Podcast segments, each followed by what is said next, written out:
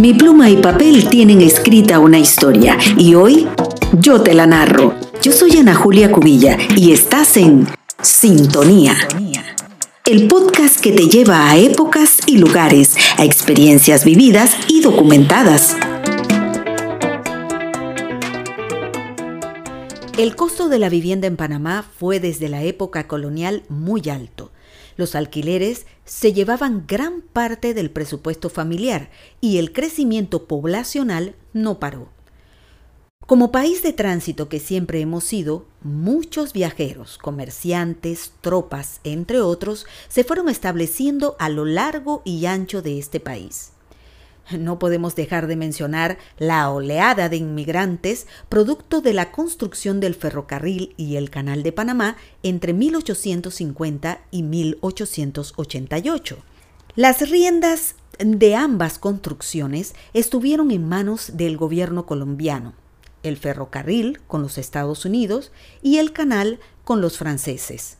En ese momento, Panamá se había unido voluntariamente a Colombia después de la independencia de España en 1821.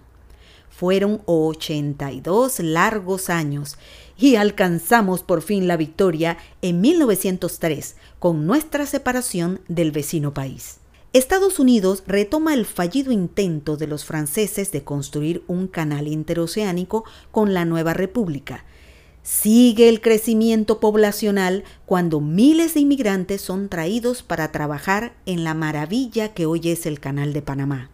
Les he contado todo esto para poder entender por qué las casas de la burguesía de la época eran divididas en múltiples espacios conocidos como cuartos, que el insigne poeta Demetrio Herrera Sevillano describe de una forma apegada a la realidad en que vivían sus inquilinos en su poema cuartos.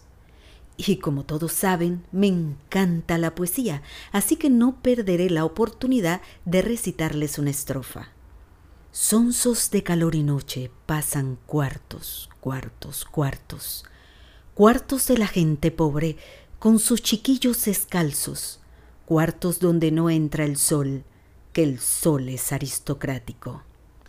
Y es en tiempo de la construcción del canal por los estadounidenses que la demanda de vivienda se incrementa. Surgen casas de alquiler, barrios como El Chorrillo, Caledonia, El Marañón y hasta el mismo casco antiguo conocido como el populoso barrio de San Felipe. Todas las casas donde en principio vivían colonos españoles, después la burguesía, fueron divididas en cuartos. Las calles de estos barrios eran una prolongación de sus casas. Allí se encontraban en las tardes vistiendo lo mejor que tenían para presentar una vida decorosa, a pesar del hacinamiento en que vivían. Cuenta la historia que los Estados Unidos le ofrecía a los trabajadores lugar donde vivir y comida. También un implacable régimen de disciplina. Difícil, ¿verdad? Que no pudieras dormir a la hora que quisieras o salir a dar una vuelta, como decimos acá.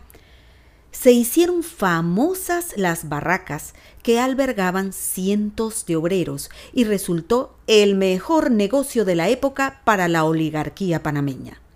Estas llamadas casas de inquilinato tenían de 20 a 24 cuartos, dos niveles, servicios y baños comunales y todas de madera con techo de zinc, insalubre e incómodas.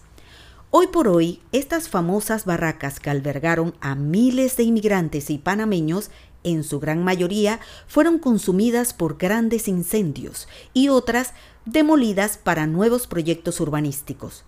Los tiempos de zaguanes oscuros y patios sombríos pasó a la historia, igual que la de los cuartos cuartos donde necia da la tos, funeral silbato, cuartos con sus caras mustias, con su exposición de harapos. La enferma se asoma y llama, la enferma se asoma y llama al viento que no hace caso. Aprieta el zaguán oscuro, abofetea el tinaco. Y sonsos de calor y noche pasan cuartos, cuartos, cuartos, cuartos de la gente pobre con sus chiquillos descalzos, cuartos donde no entra el sol, que el sol es aristocrático.